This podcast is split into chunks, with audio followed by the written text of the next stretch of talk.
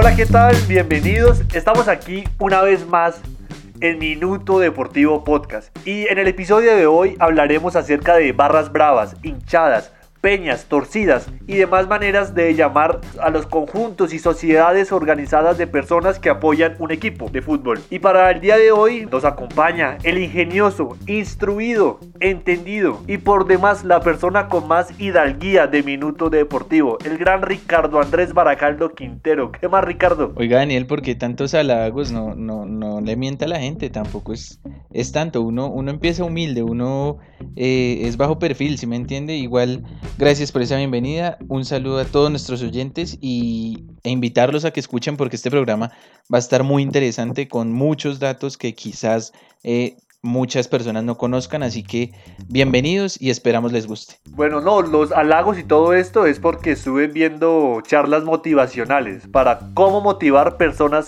con depresión. Jorge Duque Linares, te voy a decir. Y Arturito, el de la casa de papel. No, pero ese man no da nada motivacional, al contrario, le saca uno la piedra. Uy, no. Arturito es, odiado. Dígame quién no odia a Arturito. Oiga, todo el mundo, hasta el gobernador del Banco de España. Sí. Bueno, y menos la, la inspección inspectora, ¿no? Que la inspectora, tío, eh, es una ficha clave dentro del banco. Coño, que la inspectora me hace flipar, ¿eh? Que me flipa un poco. bueno, arranqué pues. Bueno, Ricardo, ¿usted reconoce esta canción?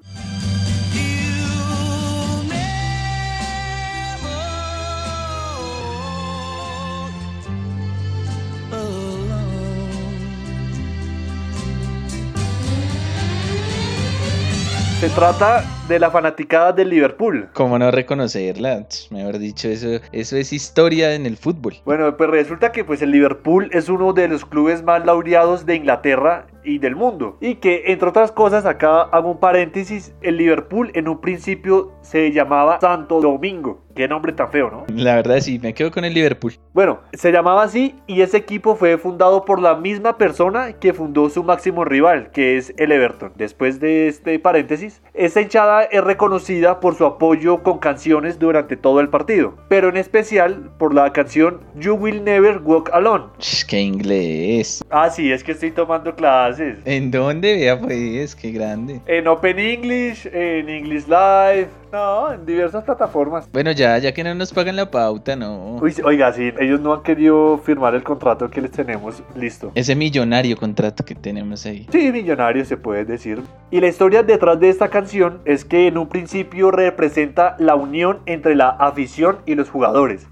Esta canción nació en los Estados Unidos y fue interpretada por cantantes como Frank Sinatra, eh, Judy Garland, Elvis Presley. Usted bailaba Elvis Presley en sus años mozos, ¿no? Me peinaba igual, no bailaba, pero sí me peinaba igual. Y llegó al club de Inglaterra en 1963, cuando un grupo musical de esa ciudad se la enseñó al mítico entrenador Bill Shankly, quien dirigía a los Reds en aquella época. Este la adoptó entre los hinchas y de inmediato acabó convertida en el lema del club que incluso, incluso esta canción es tan famosa dentro de estos hinchas que una de las puertas de acceso al estadio del Liverpool, que es el Anfield, eh, tiene eh, escrita el lema You will never walk alone. Pero eso no es en el túnel, en el túnel que, que, van saliendo los jugadores hacia la cancha. Previo, sí, también en el túnel está y en una entrada hacia una tribuna también está. Ah, ok, ok. Entonces esta canción es una de las más representativas del fútbol mundial y fue gracias a la fama que le dio el Liverpool y a sus grandes hinchas. Vea pues, interesante. Yo pues sí, cualquiera conoce la canción, pero no sabía, digamos, esa historia que hay detrás de ella. Bueno, Ricardo, yo lo vi a usted subiendo historias al Instagram, estudiando. A biblioteca no podía ir por razones muy obvias, pero sí viendo documentales eh, acerca del fútbol. ¿Qué nos trae para el día de hoy? Bueno, pues me vi lo del documental de la serie del Barcelona, muy conmovedora. Eh, para mí porque soy culé, ¿no? Y hablando del Liverpool, pues esa eliminación todavía me duele, pero eso ya fue hace un año. Uy, duro, duro. Le cuento, usted conoce a la Estrella Roja, ¿no? Estrella Roja de Belgrado, que se ganó la Champions en el 1991. Exacto. Si quiere, le dejo con esta canción para que escuche un poco de lo que es este equipo y ya le doy toda la información acerca de la barra de, de la Estrella Roja.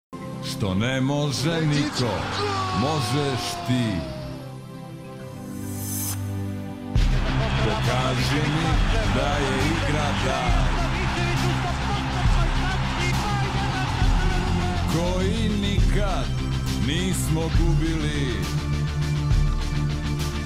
Como escuchaba esta, esta canción es de, de este equipo serbio, Delige o Delig, como se diga en serbio, pues mi serbio no es que sea muy perfecto, es un grupo ultra que apoya a la Estrella Roja de Belgrado. Eh, en todas sus facetas deportivas, especialmente en el fútbol y en baloncesto, lo apoyan aproximadamente en 25 disciplinas distintas. El nombre deriva de la palabra serbia de lija, que significa valiente o héroe. Sus principales rivales eh, son los Grovari, eh, unos hinchas de, de Partizan, otro equipo de Serbia, y los Bad Blue Boys del Dinamo Zagreb de Croacia que a su vez son, digamos que los dos equipos más eh, de más rivalidad con el equipo Estrella Roja. Eh, no solamente han sido temas deportivos en los que están involucrados estos, estos hinchas, porque hay algo curioso y es que fueron, algunos de ellos fueron captados por un líder paramilitar a principios de los 1990 para todo este tema de apoyo a la guerra que hubo en Yugoslavia en ese entonces el, líder paramilitar se llamaba Seljo, Seljo Ragnar. No. el, serbio no, el serbio no es lo tuyo. No, es que es complicado, pero se llama Seljo Rasnatovic. Bueno, algo así. Ah, Ragnatovic. Casi, casi me, daño ahí una cuerda vocal diciendo ese apellido. Recordemos que el Estrella Roja es el, el club más laureado de Serbia con 27 títulos de liga, 22 de copa. Como lo decía usted, fue campeón de Champions en 1991 al vencer al Olympique de Marsella y eh, también fue campeón intercontinental ese año. Eh, hay una, un, hecho reciente y, fue el 27 de agosto del año pasado. Los ultras de Estrella Roja eh, parquearon un tanque militar frente al estadio de fútbol antes de un partido ante el Young Boys. Eso era un partido de Champions. Ese tanque eh, era de fabricación soviética, fue utilizado durante la guerra de desintegración de Yugoslavia en la época de los 90 y eh, fue pintado con los colores del equipo serbio rojo y blanco. Eso causó mucha polémica. Como bravos, ¿no? Sí, sí, porque eh, pues yo no sé si era para meterle presión a los jugadores de si no ganamos, pues chao estadio o qué, pero, pero sí fue, fue un hecho que generó mucha polémica y, que pues quedó marcado en la historia de esta hinchada. buena historia, Ricardo. No tenía yo conocimiento de que los, eh, las hinchadas de esa parte de Europa son tan radicales. Sí conocía que en Turquía y en algunas partes de Rusia son hinchadas muy fuertes, muy violentas. De hecho, más adelante, más adelante le voy a hablar de una hinchada de cada país que nombro, pero sí, no, no creo que haya eh, conocido esa historia de Selko Rastanovic. Es por fin. No, qué, qué, buen serbio. ¿Estás en clases de serbio? ¿Está en clases de serbio algo así? No, me va a tocar tomarlas porque si no puedo decir ni un apellido, imagínese. Bueno, escuche esta canción.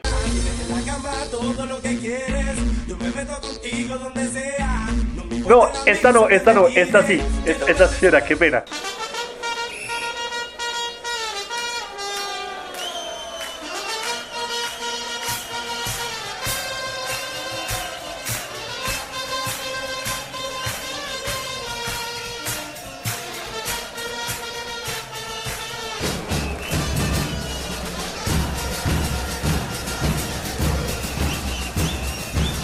No, qué pena lo de la canción. Acá el, ingeniero de sonido no estaba concentrado. No, pero que, a quién estamos contratando.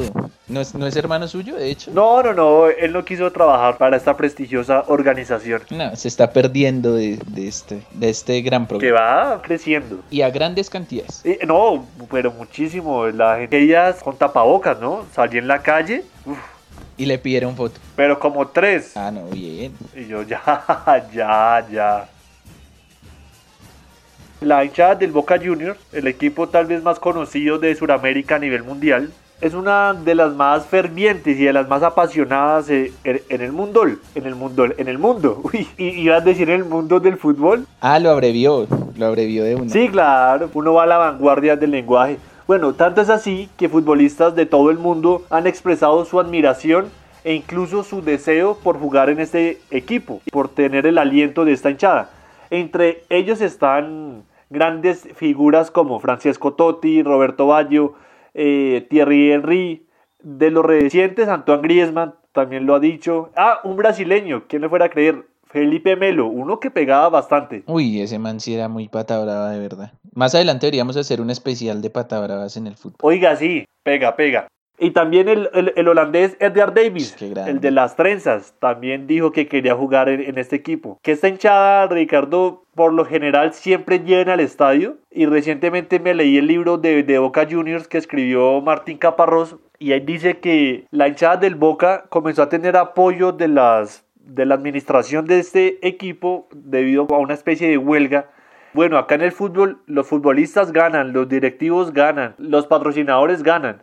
Los únicos que pierden son los hinchas, pues los que pierden y que están gastando siempre el dinero. Por esa razón llegaron a un acuerdo en el que le daban cierta cantidad de boletas, los ayudaban con viajes, a, esta hinchada de, del Boca Juniors. Creo yo que es necesario, ¿no? obviamente que esa plata que le dan se utilice de buena manera. Sí, sea utilizada para, para el bien del club y pues claramente para ir a apoyarlo y no para gastársela en otras cosas. Oiga, y hablando del, del Boca, hace como un año capturaron al líder de la 12, que se llama así la barra brava del Boca Juniors. Rafael Diceo fue capturado aquí, acá en Bogotá, en el aeropuerto, cuando el Boca Juniors venía a jugar un partido contra el, Tolima. Bueno, venga, ahora yo le voy a contar una. Galatasaray, equipo donde juega quién? Eh, Colombiano, grande el Tigre. no. no, este man, esa memoria. Radamel Falcao García, nuestro Tigre, en el Galatasaray de Turquía. Vamos con esta canción y ya le cuento la historia.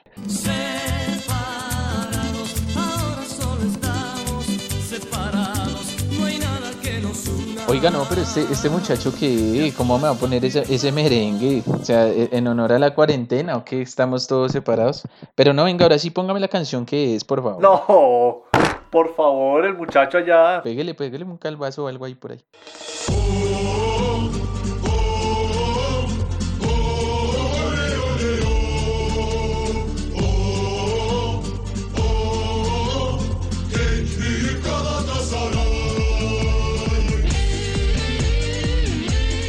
Ahora sí le cuento entonces la historia de la hinchada del Galatasaray, pues un inmenso cartel en el estadio del Galatasaray siempre recibe a los visitantes y es un cartel que dice en turco bienvenido al infierno. Eh, Uy, no. Sí, este, yo, usted me imagino ha visto los clásicos, sobre todo contra el Fenerbahce. Son clásicos literalmente a muerte, o sea, se juegan el todo por el todo. Y, y son considerados algunos como los más violentos del mundo, esta hinchada pues tienen antecedentes de entrenadores apuñalados en el terreno de juego, jugadores sangrando tras impactarles la cara eh, con una navaja que fue tirada de las gradas, árbitros con puntos en la cabeza tras recibir impactos de bengalas, o sea, es un, es un ambiente de verdad infernal. Entonces creo que no están, digamos que tan locos al poner ese, ese cartel siempre que dice bienvenidos al infierno. Pues le cuento que el Galatasaray fue fundado en 1905 por un grupo de jóvenes acomodados y universitarios. El 20 de enero del 2001 se funda como tal la organización eh, Ultras Land, que significa eh, y que combina los conceptos de Ultras y Asland, que significa el león. Ultrasland entonces es conocido por una coreografía creativa y el uso de bengalas. De verdad que les fascina las bengalas y siempre en los partidos, eh, a pesar de que son prohibidas, porque en el 2001 eh, más de 3.000 bengalas en un derby contra el Fenerbahce eh, pues causaron desmanes y, fueron digamos que prohibidas después de eso. Sin embargo lo siguen usando pues en contra de la ley. A Dida le pegaron una vez con una bengala ¿no ve? al portero brasileño. Eh, está usted en lo cierto. Este grupo rechaza apoyos financieros se financian eh, vendiendo los distintos artículos que ellos mismos producen no sé bufandas camisetas y por donaciones de los miembros eh, recordemos que contra el Fenerbahce pues disputan ese clásico que se denomina clásico intercontinental. ¿Sí sabe por qué? No, ¿por qué? Pues, ¿cómo le parece que eh, el Galatasaray está en Estambul? Estambul, eh, gran parte de, su territorio está en Europa, lugar donde reside pues el Galatasaray, mientras que el Fenerbahce su origen se localiza en la parte asiática de la ciudad. Están en ambos continentes, digámoslo así. Entonces, no solamente se enfrentan dos equipos, sino se enfrentarían dos continentes, se podría decir. Por eso se llama así el clásico intercontinental. Oiga, buena historia esa. Sí, y el, único, el último así hecho como eh, brutal que cometieron fue que el 11 de diciembre del año pasado, un partido de Champions contra el Paris Saint Germain, donde un joven parisino eh, fue desnudado y golpeado por varios ultras del Galatasaray después de que éste quemara una bandera de Turquía. O sea, no les bastó con hacer desmanes en su país, sino fueron hasta París a cometer este acto. Recordemos que en ese partido pues ganó el Paris Saint Germain 5 por 0. Uy, pero, pero no, tras el hecho iban como disgustados por la goleada, ¿no? Sí, o sea, tras del hecho. Y se desquitaron pues con, con un joven fanático. Oiga, Ricardo, bien, buena investigación, buena investigación, hoy bien imparable. No, vengo hoy muy, no, hoy vengo, hoy no me puede corchar, hoy no me puede corchar, vengo con historias brutales. El único problema del día de hoy es este máster ingeniero que tenemos, que nos pone unas cosas. Oiga, horrible, toca, toca empezar, poner una vacante por ahí alguien que se le mida, que tenga ese honor, ¿no? De poner la canción a este programa. Es que ese muchacho le gusta mucho la fiesta, mucho la fiesta. Y eso que llevamos dos meses sin fiestas casi, ¿no? Debe estar por eso desconcentrado, triste, desmotivado.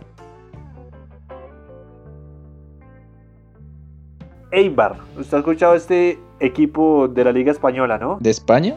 Claro. Es el equipo que representa la ciudad más pequeña de la Liga Española. Aunque suene extraño, este equipo español tiene más de 20 peñas. Las peñas son agrupaciones de personas que se reúnen generalmente para apoyar o defender a un club. En este caso, el Eibar tiene hinchas en Israel, en Guatemala, en Barinas, que es Venezuela, en Guayaquil, que vale la pena decir, es una de las ciudades que está siendo más afectada por el coronavirus. ¿En Tenjo no hay hinchas de Leibar? Eh, yo, yo soy de Leibar. Algún día voy a ir a Ipurúa.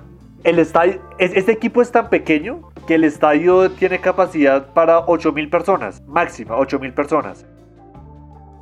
Por lo tanto traigo este equipo a esta conversación porque es el único equipo español por encima del Barcelona, el Atlético de Bilbao, el de Madrid, el Sevilla, incluso el Real Madrid en tener una congregación de hinchas, un grupo de hinchas en la estepa siberiana en Rusia, más precisamente en la ciudad de Kurgan, una ciudad de 200.000 habitantes, pero a 6.000 kilómetros de donde juega este equipo. Interesante, ¿no? Porque pienso yo que los hinchas de equipos pequeños como este aprecian el fútbol de una manera muy distinta y distan bastante de un hincha de un equipo ganador.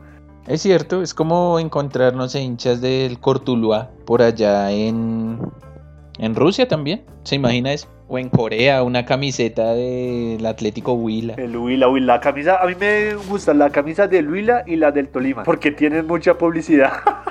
uy, pero es que la del Tolima a veces tiene. Uy, sí, tiene mucha publicidad, demasiada. Sí, pero no es necesario para que los equipos subsistan. Pero a veces se dan como garra.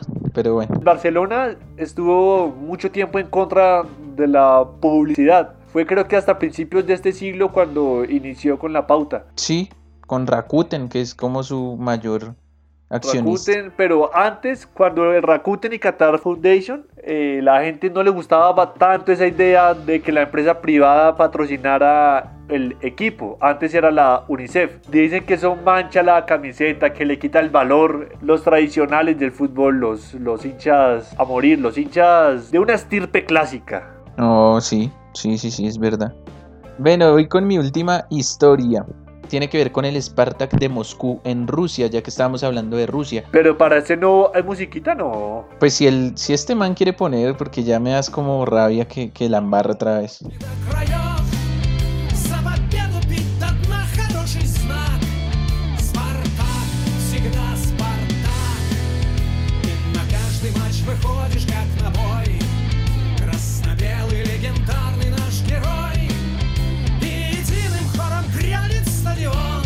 Oiga, le pegó, qué milagro, pues ya para despedir esto. Esta sí es, esta sí es, esta sí es. Un aplauso para el muchacho. Oh, no, qué aplauso ni qué nada. Entonces, le cuento, Fratria es un grupo ultra ruso que apoya al Spartak de Moscú en todas sus facetas, eh, como, como el que estábamos hablando de la Estrella Roja, en distintas disciplinas y deportes. 23 eh, disciplinas apoyan pero eh, siempre están enfocados en el fútbol y en el hockey sobre hielo. Ajá, violento deporte. Estos de Fratria fueron creados el 28 de octubre del 2005. Es la mayor agrupación de hinchas organizada por el equipo del Spartak. Son muy populares en Rusia por sus juegos pirotécnicos y sus distintos tifos antes de los partidos. Eh, recordémosle a la gente, los tifos son esas digamos, imágenes que se podrían ver en las tribunas eh, y que son elaboradas, qué sé yo, con cartulinas, con, con distintos eh, afiches, ¿cómo se puede decir? Como papeles que le, que le dan a la gente. Como papel. Principalmente son cartulinas, sí. Sí, eh, que le dan a la gente y, uno tiene que, que, como hincha que levantarlo y pues toda la hinchada o toda la tribuna lo levanta y se forma una figura o una imagen. Hay equipos que les sale desastroso los tifos, ¿no? Sí, pero hay otros como el Borussia Dortmund que les sale magníficos. El Borussia Dortmund me gusta mucho y el Paris Saint Germain es otro que, también me parece que tiene buenos tifos. El Barcelona también, por lo grande del estadio, se ve muy, muy bonito. Pues sí, es que es el, estadio más grande de Europa y, se ve muy, muy chévere. Lo, lo, hacen más que todo como en los clásicos y partidos importantes de la Champions. Ajá. Pero le sigo con la historia de los de los ultras de Esparta tienen fama de ser los más violentos de Europa, especialmente un grupo conocido como Gladiators Firm 96. Tienen ideología nazi, entonces ya se imaginará sus distintos comportamientos. Son expertos en artes marciales y han protagonizado distintos incidentes eh, en varios países en el pasado. Eh, ya se imaginará usted pues que practican artes marciales deben ser un poco peligrosos. Debe ser como la película esta de los hooligans de los hinchas del West Ham que van y se pelean. Muy buena película. Sí, sí, sí. Pero vea que estos tienen una diferencia con los hooligans. Y es que una de sus características es que suelen ser perfectamente coordinados a la hora de provocar disturbios, ya que como algunos hooligans ingleses no consumen o ingieren alcohol antes de sus batallas campales, si se podría decir. Siempre están en sus cinco sentidos. No es bueno eso para el fútbol, ¿no? No es, no es bueno los hinchas tan radicales. Hinchas fervientes, apasionados, que sientan la, la camiseta. Ah, yo pensé que ingerir alcohol. Ingerir alcohol es, es chévere, ¿no? Después de un partidito, ¿quién no se sentó con su grupo de amigos una cervecita? Pero siempre y cuando se hayan ganado. Si uno no ganó, es mejor no, es mejor... No, aquí en Colombia celebramos hasta las derrotas. Como lo importante era divertirnos y hacer deporte. Uy, me acuerdo una vez que fui con usted a un partido contra unos escoltas, parecidos así a los, a los hinchas del, del Spartak, así grandes. Sí, pero no practicaban artes marciales. No, pero estaban armados. es más peligroso. ¿Se acuerda que nos metieron como, como 15-0? No, 15-1. No, 15-0, no metimos nada. No, qué desastre. Uy, nos dieron una paliza. Bueno, y pues para resumir y acabar, eh, estos ultras pues son también conocidos por sus cantos racistas y, y en un partido eh, hay una anécdota antes de un partido por Champions ante el Maribor de Eslovenia una, hubo una violenta pelea, una multitudinaria pelea que pues claramente tuvo intervención de las autoridades y le provocó al Spartak de Moscú una sanción de 60 mil euros. Un dineral, un dineral. Sí, eso es, digamos que eso es lo negativo para los clubes, ¿no? Que a veces se ven afectados por algo que ni ellos mismos eh, organizan. ¿no? Como aquí en Colombia, cuando hay disturbios entre los hinchas dentro o fuera del estadio, boom, eh, puerta cerrada. Entonces es complicado porque afectan las finanzas. Los afecta. Y se dice que son alrededor de 10.000 aficionados que hacen parte de, este grupo Gladiators Firm 96. Imagínense 10.000 eh, expertos en artes marciales. Uy, no, yo siempre he dicho, es mejor decir, aquí corrió que aquí murió. o sea, usted no es de los que tienen la ideología de es mejor morir peleando. No, no, yo no, yo sí. Mi papá dice una frase que yo voy a adoptar toda mi vida y es, valientes hay muchos en el cementerio. Yo prefiero ser cobarde. Yo, ay, allá corrió, bueno, allá corrió. Pero, pero, usted que es asmático no corre ni dos cuadras. no, pues no, grave. Oiga, se me pasó rápido el tiempo, este podcast fue, fue interesante, chévere las historias. Sí, estuvo, estuvo bueno. Yo pensé que Ricardo iba a traer algo más tranquilo, pero veo que le gusta es como la violencia, ¿no?